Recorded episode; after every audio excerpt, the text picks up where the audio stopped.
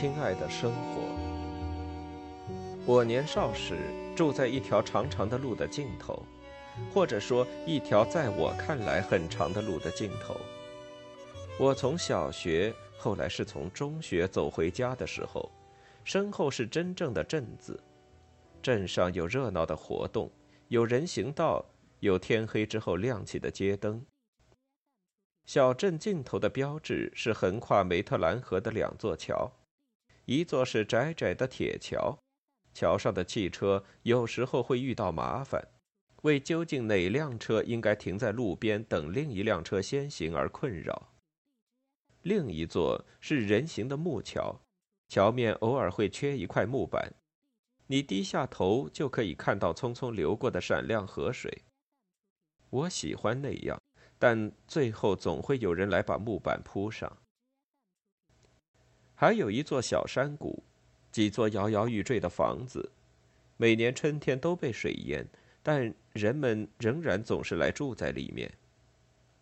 还有一座桥，桥下是磨坊引水塘，水塘很窄但很深，足以淹死人。过了那里，道路就岔开，一条向南顺山而上。然后再次越过河流，变成真正的公路；另一条则不紧不慢地绕过古老的露天市场，向西拐去。那条通往西边的路，就是我走的路。还有一条通往北边的路，有一段虽然短，但却货真价实的人行道。路边几座房子挤在一起，好像那儿是镇上一样。其中一座房子的窗户上有块招牌，上面写着“萨拉达茶”，说明那里曾经卖过食品杂货。还有一所学校，我在那里上过两年学，并且希望永远也不要再看见它。之后，妈妈让爸爸在镇上买了一座旧棚屋，这样他就要在镇上缴税，而我就可以去读镇上的学校。结果后来发现他没有必要那么做，因为就在我开始去镇上上学的那一年，就在开学的那几个月，加拿大对德国宣战。同时，原来的那所学校，在那里霸凌者抢走我的午餐，威胁要揍我。似乎没有人能在那片吵闹之中学到任何东西的学校，仿佛中了魔法似的安静下来。很快，学校就只剩下一间教室和一个老师。那个老师在休息时，也许连教室的门都不锁。似乎那些总是用虚夸吓人的话问我想不想被睡的男孩，现在迫切的想要工作，正如他们的哥哥迫切的参了军一样。我不知道学校的厕所那时是否得到了改善，但上厕所曾经是最糟糕的事，并不是我们在家里不用室外厕所，但里面很干净，地上甚至铺了油毡。在那所学校里，出于轻蔑或不论什么原因，似乎没有人费心去对准那个坑。从许多方面来看，我在镇上的日子也不会好过，因为其他所有人都是从一年级就在一起，而且有很多东西我还没有学过。但是看到新学校干净的座位，听见令人联想到都市高尚生活的抽水马桶的冲水声，我感到安慰。在第一所学校上学时，我交了一个朋友，一个后来我叫她戴安的女孩，在我两年级中途时来插班。她和我年纪相仿，住在那些门前有人行道的房子中的一座。有一天，她问我会不会跳苏格兰高地舞，我说不会。于是她主动要求教我。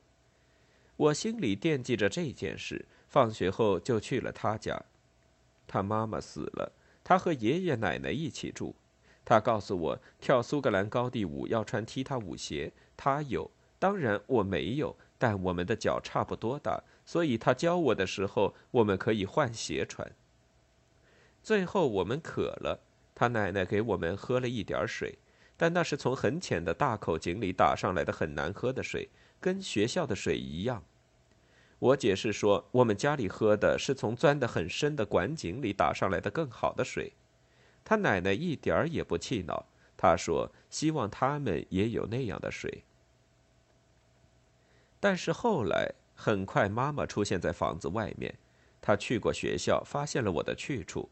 他按响车喇叭唤我离开，甚至对奶奶友好的挥手告别视若无睹。妈妈不经常开车，一旦开车，气氛总显得紧张严肃。回家路上，我被告知以后永远不可以再到那座房子里去。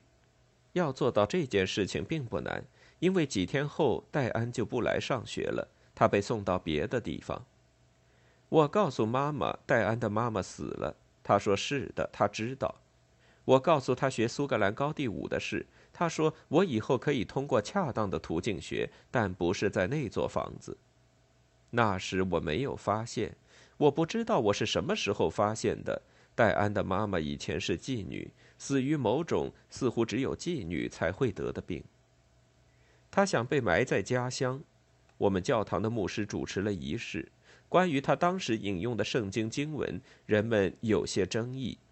有些人觉得他应该省略这一句，但妈妈坚信他做的对。罪的工价乃是死。妈妈告诉我，这个是在很久以后，或者似乎是很久以后。那一段时间，我处于痛恨他所说的很多话的阶段，特别是当他用那种短促的、甚至颤抖、深信不疑的语气说话的时候。我时不时的会遇到他的奶奶。他总是对我微微一笑。他说：“我能一直上学真好。”然后告诉我戴安的情况。有相当一段时间，他也在继续上学，无论是在哪里，但没有我上学的时间长。按照他奶奶的说法，他后来在多伦多一家餐厅找了一份工作，穿着镶有亮片的衣服上班。那时我已经够大，也变得够刻薄。臆断，那大概是一个要把镶亮片的衣服脱下来的地方。戴安的奶奶不是唯一一个认为我上学时间很长的人，在我必经的那条路上，有不少房子之间的间隔比镇上的要大，但他们在房子周围仍然没有什么地产。其中一座盖在一个小山丘上，主人是威特伊斯特里茨，一个只有一条胳膊的一战老兵。他养了几只羊，有一个太太。那么多年里，我只在他用水泵给饮水桶装水的时候见过他一次。维特伊喜欢拿我上学时间很长这件事情开玩笑，说我总是考试不及格，所以一直不能毕业，真是遗憾。我也开玩笑回敬他，假装那是真的。我不确定他是不是真的那么以为。这就是你认识路边的人和他们认识你的模式。你会说你好，他们也会说你好，然后聊天气。如果他们有车而你在步行，他们会捎你一段。这里不像真正的乡下，在那里人们常常彼此了解对方家里的内情，并且每个人的谋生方式都差不多。我完成中学学业的时间，并不比任何一个完整读完五个年级的人所要花的时间更长，但是很少有学生上完那五年。那个时候，没有人指望进入九年级的学生能够全部升上十三年级后毕业，背知识和正确的语法全副武装。有人会去兼职，渐渐的兼职变成了全职。女孩子结了婚，然后有了孩子，或者有了孩子然后结了婚。在十三年级，原来的学生只剩下大约四分之一。班上弥漫着一种学业有成的氛围，一种庄严的成就感，或者也许只是一种宁静的、不切实际的特别感觉。无论后来你怎么样，我感觉自己仿佛和在九年级时认识的大多数人之间隔了一辈子的距离，更不用说在第一所学校认识的人了。每当我拿出伊莱克斯吸尘器清理地板的时候，餐厅一角的某样东西总会让我有点吃惊。我知道那是什么，一只看上去崭新的高尔夫球袋，里面装着高尔夫球杆和球。我只是好奇这个东西怎么会在我们家里。我对这项运动几乎一无所知，但我知道打高尔夫的都是哪种人。他们不像爸爸那样穿工装裤，虽然进城时他会穿上好一些的工作服。在某种程度上。我能想象妈妈穿着打高尔夫穿的那种运动服，用一条丝巾扎起她纤细的、随风轻扬的头发，但想不出她真的击球入洞的样子。显然，他不可能做出如此轻浮的动作。某段时间，他一定曾不甘平凡，他一定以为他和爸爸会让自己变成不同的人，变成那种可以享受一些休闲的人，高尔夫、宴会。也许他说服自己，相信某些界限并不存在。他设法离开了处于荒凉的加拿大地盾上的农场，一个远比爸爸出生的农场更令人绝望的地方，成了一名老师。他说话的方式让自己的亲戚在他周围时都感到不自在。他大概以为，经过这样的努力奋斗之后，他到哪里都会受到欢迎。爸爸的观念却不同。他并不认为镇上的人或其他任何人真的过得比他好，但他相信也许他们是这么想的，而他宁愿永远不给他们表现出这一点的机会。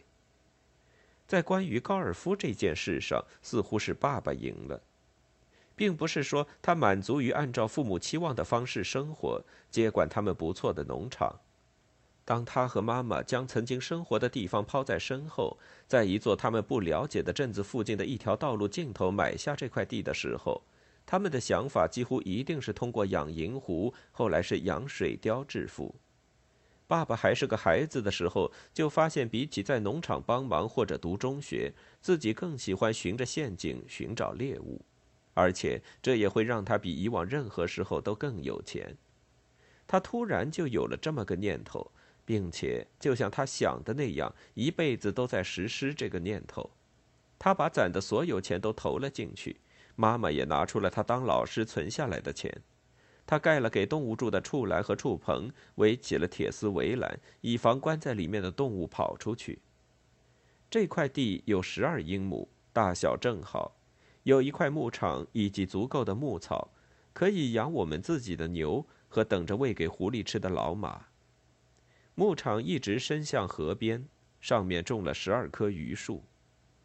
现在回想起来，当时我们经常屠宰动物，老马得变成肉食。每年秋天都会有一部分毛皮动物被宰杀，只留下用来育种的动物。但我对此习以为常，可以轻易地忽视这一切，为自己营造一个进化后的场景。像是我喜欢的书里会有的那种场景，比如绿山墙的安妮或银色森林的巴特。我得益于给了牧场绿荫的榆树、波光粼粼的河水，以及从牧场上面的河岸涌出的令人惊喜的泉水。牛和难逃一死的马都喝泉水，我也带着一只吸铁杯子接泉水喝。四周总是有新鲜的粪便，但我完全忽视它们。绿山墙的安妮一定也是这么做的。那个时候，有时我得帮爸爸干活，因为弟弟还太小。我用水泵打新鲜的水，在一排排畜栏边走过来走过去，清理他们的饮水罐，然后给里面重新注满水。我喜欢这些工作，工作的重要性和频繁造访的孤独，正是我所喜欢的。后来，我得留在屋里帮妈妈干活。我的话语之中充满了怨恨和好斗的情绪，这就叫顶嘴。我伤害他的感情，他说，结果就是他会到牲口棚去向爸爸告我的状，然后他不得不中断工作，用皮带抽我一顿。被打之后，我会躺在床上哭，计划离家出走，但是那个阶段也过去了。十几岁时，我变得温顺，甚至快活。擅长幽默地讲述我在镇上听到的事，或者学校发生的事。我们家的房子比较大，我们不清楚房子究竟建于何时，但应该不到一百年，因为1858年是第一个移民在博德明定居的那一年。他为自己造了一只木筏，沿着河顺流而下，砍掉树木，清理出一片土地，那里后来变成了一个完整的村庄。那座早先的村庄很快就有了一家锯木厂、一家旅馆、三座教堂以及一所学校，也就是我上的第一所学校，那所让我害怕的学校。后来河上建了一座桥，人们渐渐明白住在河对岸的高地上会方便很多，于是最初的定居点慢慢缩小，变成了我刚才说过的破旧不堪的古怪的半座村庄。我们的房子不会是早期定居时最初建起来的那批房子，因为它的外墙是砖砌的，而那些最早的房子是木头的。但也许它是在之后没多久建的。它背对着村子，面朝西边，对面是微微倾斜的农田，农田一直向下延伸到一道被遮住的转弯处，河流就在那里转了一个所谓的大弯。河那边是一片墨绿色的常青树林，可能是雪松，但距离太远难以看清。在更远的地方，另一座山坡上有另一座房子。远远看去很小，正对着我们的房子。我们从不去做客，也无从了解。对我来说，那就像故事里的小矮人的房子。但是我们知道住在那里的那个男人的名字，或者说有一段时间他曾经住在那里，因为现在他可能已经死了。罗利·格雷恩，这是他的名字。除了这个像故事里的小矮人会有的名字，他在我现在正在写的文字里不再扮演角色，因为这不是故事，只是生活。妈妈在生我之前曾经两次流产，因此1931年我出生的时候，他们一定感到心满意足。但那个年代前景越来越灰暗，事实是爸爸开始做毛皮生意的时间有点晚。他所期望的成功，也许在二十年代中期更可能获得。那正是毛皮刚开始流行，人们也有钱购买的时候。但那时候他还没有开始做这一行。不过我们仍然挺了过来，挺到战争初期，挺过了整个战争时期。在战争结束时，生意一定还有过一阵令人鼓舞的好转，因为就在那年夏天，爸爸修整了房子。在原来的红砖外面刷了一层棕色涂料，房子砖块和木板装配的方式有点问题，他们本该把寒冷挡在外面，却不能很好的做到这一点。据说涂刷一层涂料会有所帮助，然而我记不起来这层涂料曾经发挥作用。我们还有了一间浴室，没有用过的小升降机成了厨房里的橱柜。带明楼梯的大餐厅变成了带封闭楼梯的普通房间，这个变化给我带来某种难以言说的安慰，因为爸爸以前老在餐厅打我，痛苦和羞愧让我恨不得死掉。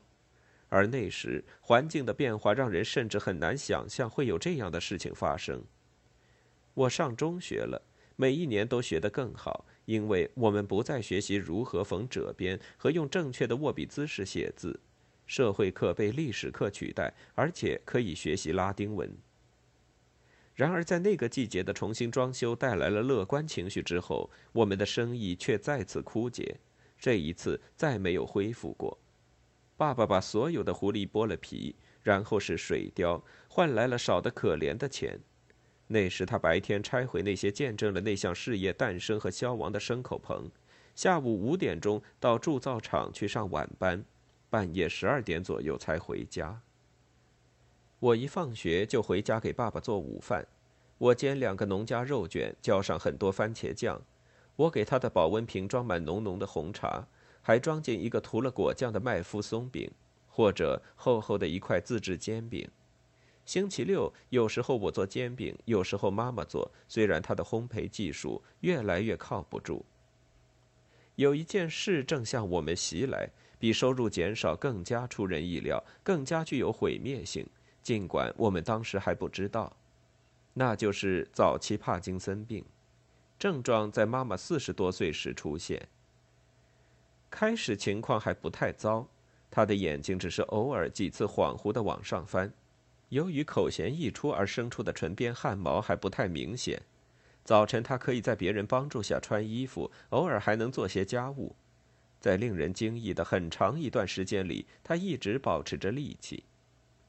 你可能觉得这过于糟糕了，生意不在了，妈妈也健康不在，在小说里这样是不行的。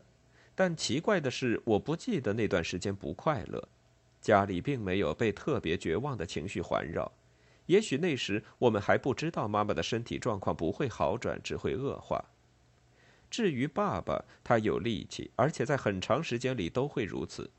他喜欢在铸造厂一起工作的人，那些人大多数都和他一样，生活在某个方面走了下坡路，或者增添了额外的负担。他喜欢除开上半夜巡夜以外的那些富有挑战性的工作。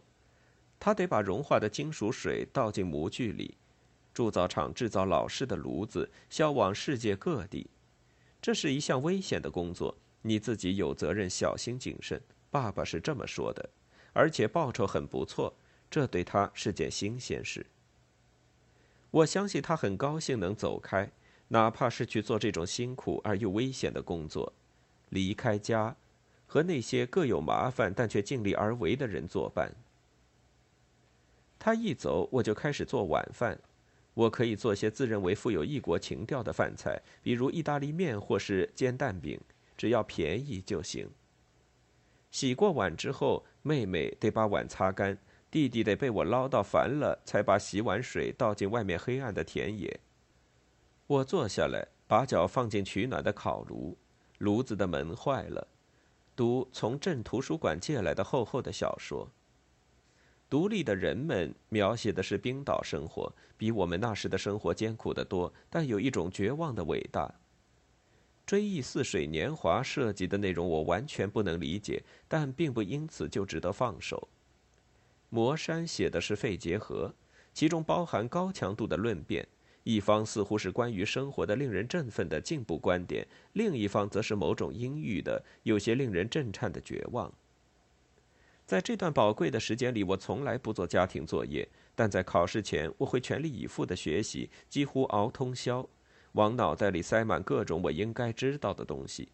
我有惊人的短期记忆能力，这对满足学习要求很奏效。尽管有种种困难，我仍然相信自己是个幸运的人。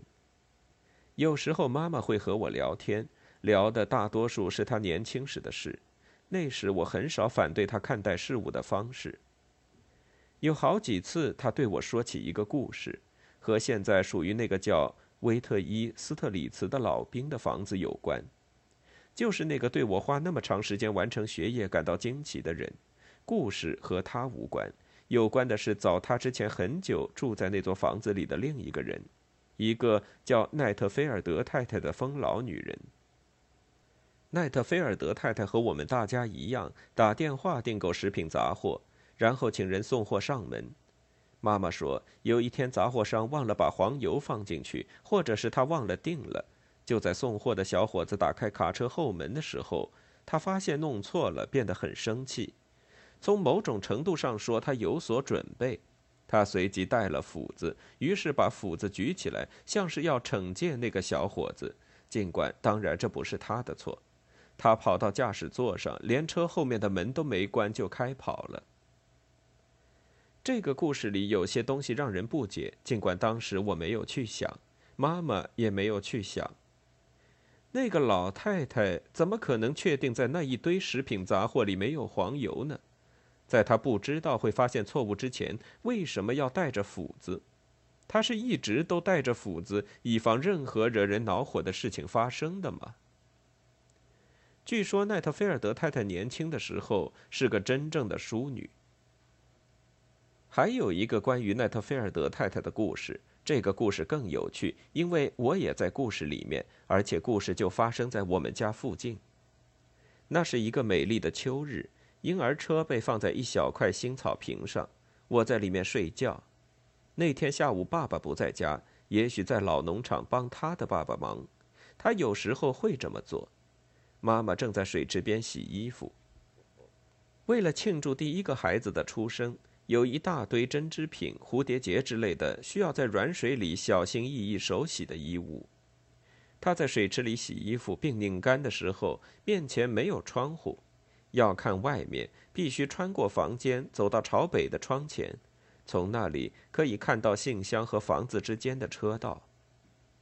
为什么妈妈决定放下正在清洗和拧干的东西，要去看车道？她没有等什么人，也不是爸爸回来的迟了。也许他是让他去杂货店买东西，买他做晚饭需要用的东西。他在想他会不会及时回来，让他能用上这些东西。那个时候他有相当优质的厨艺，事实上太过优质了。他的婆婆和爸爸家里的其他女人都认为没有必要。只要看看花销，他们会这么说。或者也许和晚饭无关，而是让他去买衣服、裁剪纸样，或者一块他想给自己做新裙子的布料。事后，他从未说过他为什么要那么做。对妈妈做饭方式的疑虑，并不是他和爸爸家人之间的唯一问题。他们一定也对他的衣服颇有微词。我想起来，他常常在午后穿上连衣裙，即便只是在水池边洗一下衣服。午饭后，他会睡半个小时，起来后总是要换一件不同的裙子。后来我看照片，觉得那个年代的流行并不适合他，也不适合任何人。裙子没有型，波波头也不适合他丰满柔和的脸型。但这不会是爸爸那些住得很近，可以看到他一举一动的女性亲戚们反感他的原因。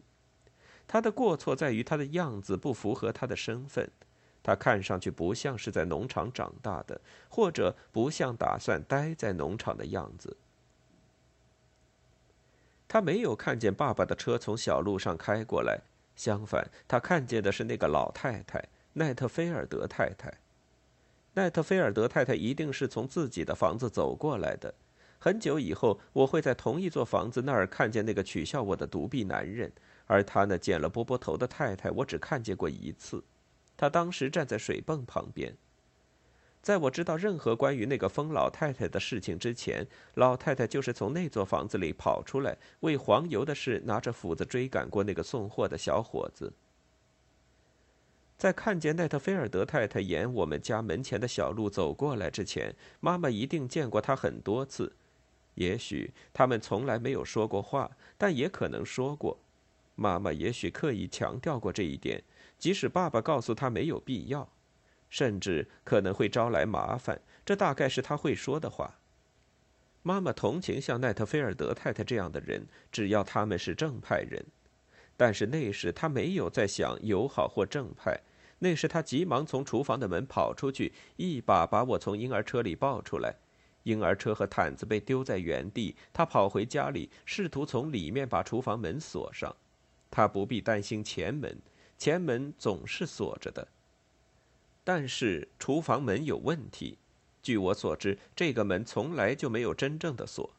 我们只是习惯晚上用一把厨房的椅子抵住门，把椅背卡在门把手下面。这样，如果有人推门进来，就会弄出很大的声响。在我看来，这种保障安全的方式过于随意，和爸爸在桌子抽屉里藏一支左轮手枪的做法很不协调。他得经常射杀马匹，因此很自然，家里还有一支来福枪和几把猎枪。当然，子弹没有上膛。妈妈把门把手气牢之后，又没有想到武器。他这一生是否曾经拿起过一支枪或给枪上过膛？他是否想过那个老太太也许只是来探望邻居？我想没有。他走路的样子一定有所不同，一定表现出某种果断的决心。那不是沿路过来拜访的客人应有的样子。他沿我们门前的小路走过来，不是来做友好的拜访的。可能妈妈祈祷了。但她从没提到这一点。她知道婴儿车里的毯子被翻找过，因为就在她把厨房门上的百叶窗帘拉下来之前，她看见一条毯子被扔到地上。在那之后，他再没有试图去拉下哪扇窗户的百叶窗帘，而是抱着我站在一个不会被看得见的死角里。没有得体的敲门声，但是椅子也没有被推动，没有砰砰声或嘎嘎声。妈妈躲在升降机旁边，心里怀有一线希望，希望那刻的安静意味着老太太改变了主意，回家去了。但不是这样，他正在绕着房子走，不慌不忙，每经过一楼的一扇窗户就停住脚步。当然，正值夏天，遮挡风雪的护窗没有关上，他可以把脸贴在每一块窗玻璃上。因为天气很好，所有百叶窗都被拉到最高。那个老太太个子不是很高，但她不用踮起脚就可以看见里面。妈妈怎么知道这些？似乎她并没有抱着我跑来跑去，在一件又一件的家具后面寻找掩护，心里怕得要命的同时，向外面窥视，撞见那双瞪大的眼睛，也许还有咧着嘴的怪笑。他一直待在升降机的旁边，他还能做什么呢？当然还有地窖，那里的窗户非常小，任何人都没法从窗子爬进去。但是地窖门没有门栓，如果那个女人最后真的闯进房子，沿地窖的台阶下来，那么被困在黑暗的地窖里一定更加可怕。还有楼上的房间，但是要上楼去，妈妈必须穿过那个大餐厅。将来我会在那个房间里挨打，但变成封闭式楼梯后，房间里面的恶意也随之消失了。我不记得妈妈第一次说这个故事是什么时候，但似乎较早的几个版本只说到妈妈躲在家里的时候，奈特菲尔德太太把手和脸紧贴在窗玻璃上就结束了。后来的版本说到往里看，耐心告罄，或者说愤怒占据了上风，于是响起了嘎嘎声和砰砰声，没有提到叫喊声。老太太也许没有力气叫喊。或者，也许在耗尽体力之后，他忘记了来这里的目的。不管怎样，他放弃了。这就是他所做的一切。查看过所有的门窗之后，他离开了。妈妈终于鼓足勇气，在一片寂静之中观望四周，确定奈特菲尔德太太已经去了别的地方。然而，在爸爸回家之前，他一直没有把椅子从门把手下面挪开。我并非要暗示妈妈经常说起这件事，这不在我逐渐了解，而且最重要的是感兴趣的事情之列。他如何勉强上到中学？他在埃尔伯塔教书的那所学校，孩子们骑着马来上学。他在师范学校的朋友幼稚的恶作剧什么的。我总能听懂他在说什么，尽管在他的声音变粗之后，其他人往往听不出来。我是他的翻译，有时候我非常痛苦，因为不得不重复那些繁复的表达或者他认为有趣的话。我看得出那些停下脚步跟他聊天的友善的人巴不得马上离开。我从未被要求去谈那个他称之为奈特菲尔德太太的探望的事件，但是这件事我一定知道很长时间了。我记得某次我曾问他是否知道那位老太太后来怎么样了。他们带他离开了，他说：“我想是这样的，他没有被丢在那儿自生自灭。”我结婚之后搬到了温哥华，但依然收取我长大的那座小镇的周报。我想，某个人，也许是爸爸和他的继任太太，为我订了这份报纸。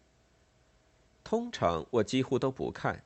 但有一次，我看报纸的时候看到了奈特菲尔德这个名字，这显然是一个女人的婚前姓。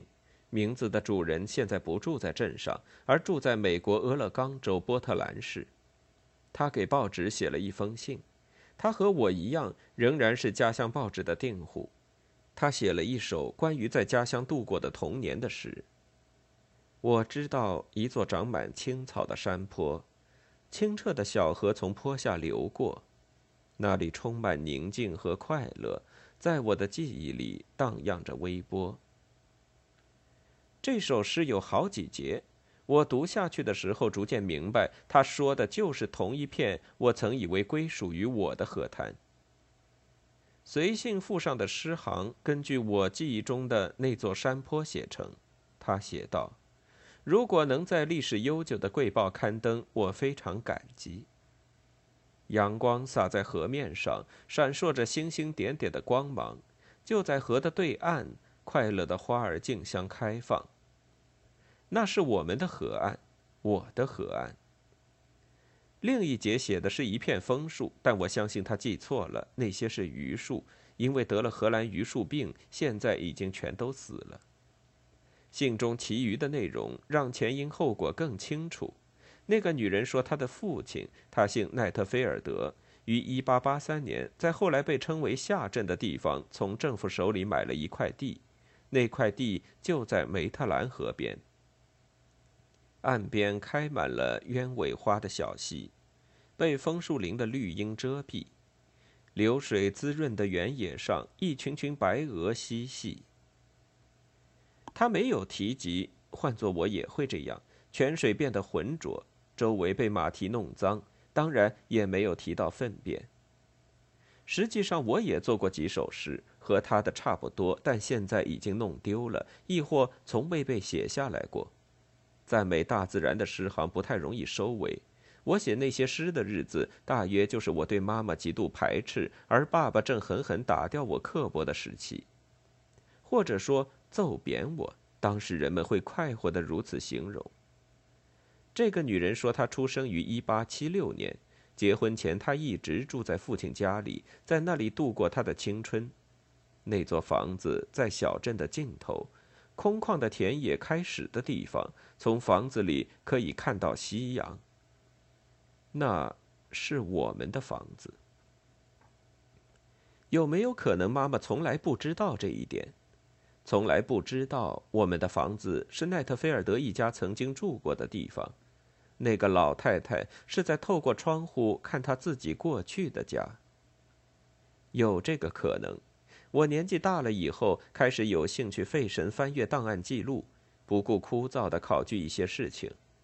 我发现，在奈特菲尔德卖掉房子之后，我父母搬进去之前，有好几户人家拥有过那座房子。你也许好奇，为什么那个老太太还可以活很多年，却把房子卖了？她是否成了寡妇，手头拮据？谁知道呢？是谁来把她带走？就像妈妈说的那样。也许是她的女儿，那个住在俄勒冈的写诗的女人。也许他在婴儿车里寻找的正是那个已经长大、离家很远的女儿。就在妈妈说她为了保护我宝贵的生命把我抱起来之后，在我成年后有一段时间住的离那个女儿并不太远。我本可以写信给她，或者去拜访她，如果我当时没有为自己年轻的家庭和总是令人不满意的写作忙碌的话。但那时我真正想要说话的对象是妈妈，而她已经不在了。妈妈最后一次发病时，我没有回家，也没有参加她的葬礼。我当时有两个年幼的孩子，温哥华没有人可以照顾他们。我们难以负担旅费，而且我丈夫鄙视仪式。但为什么要把责任推到他身上呢？我也有同样的想法。我们总会说他们无法被原谅，或我们永远无法原谅自己。但实际上，我们原谅了。我们每次都原谅了。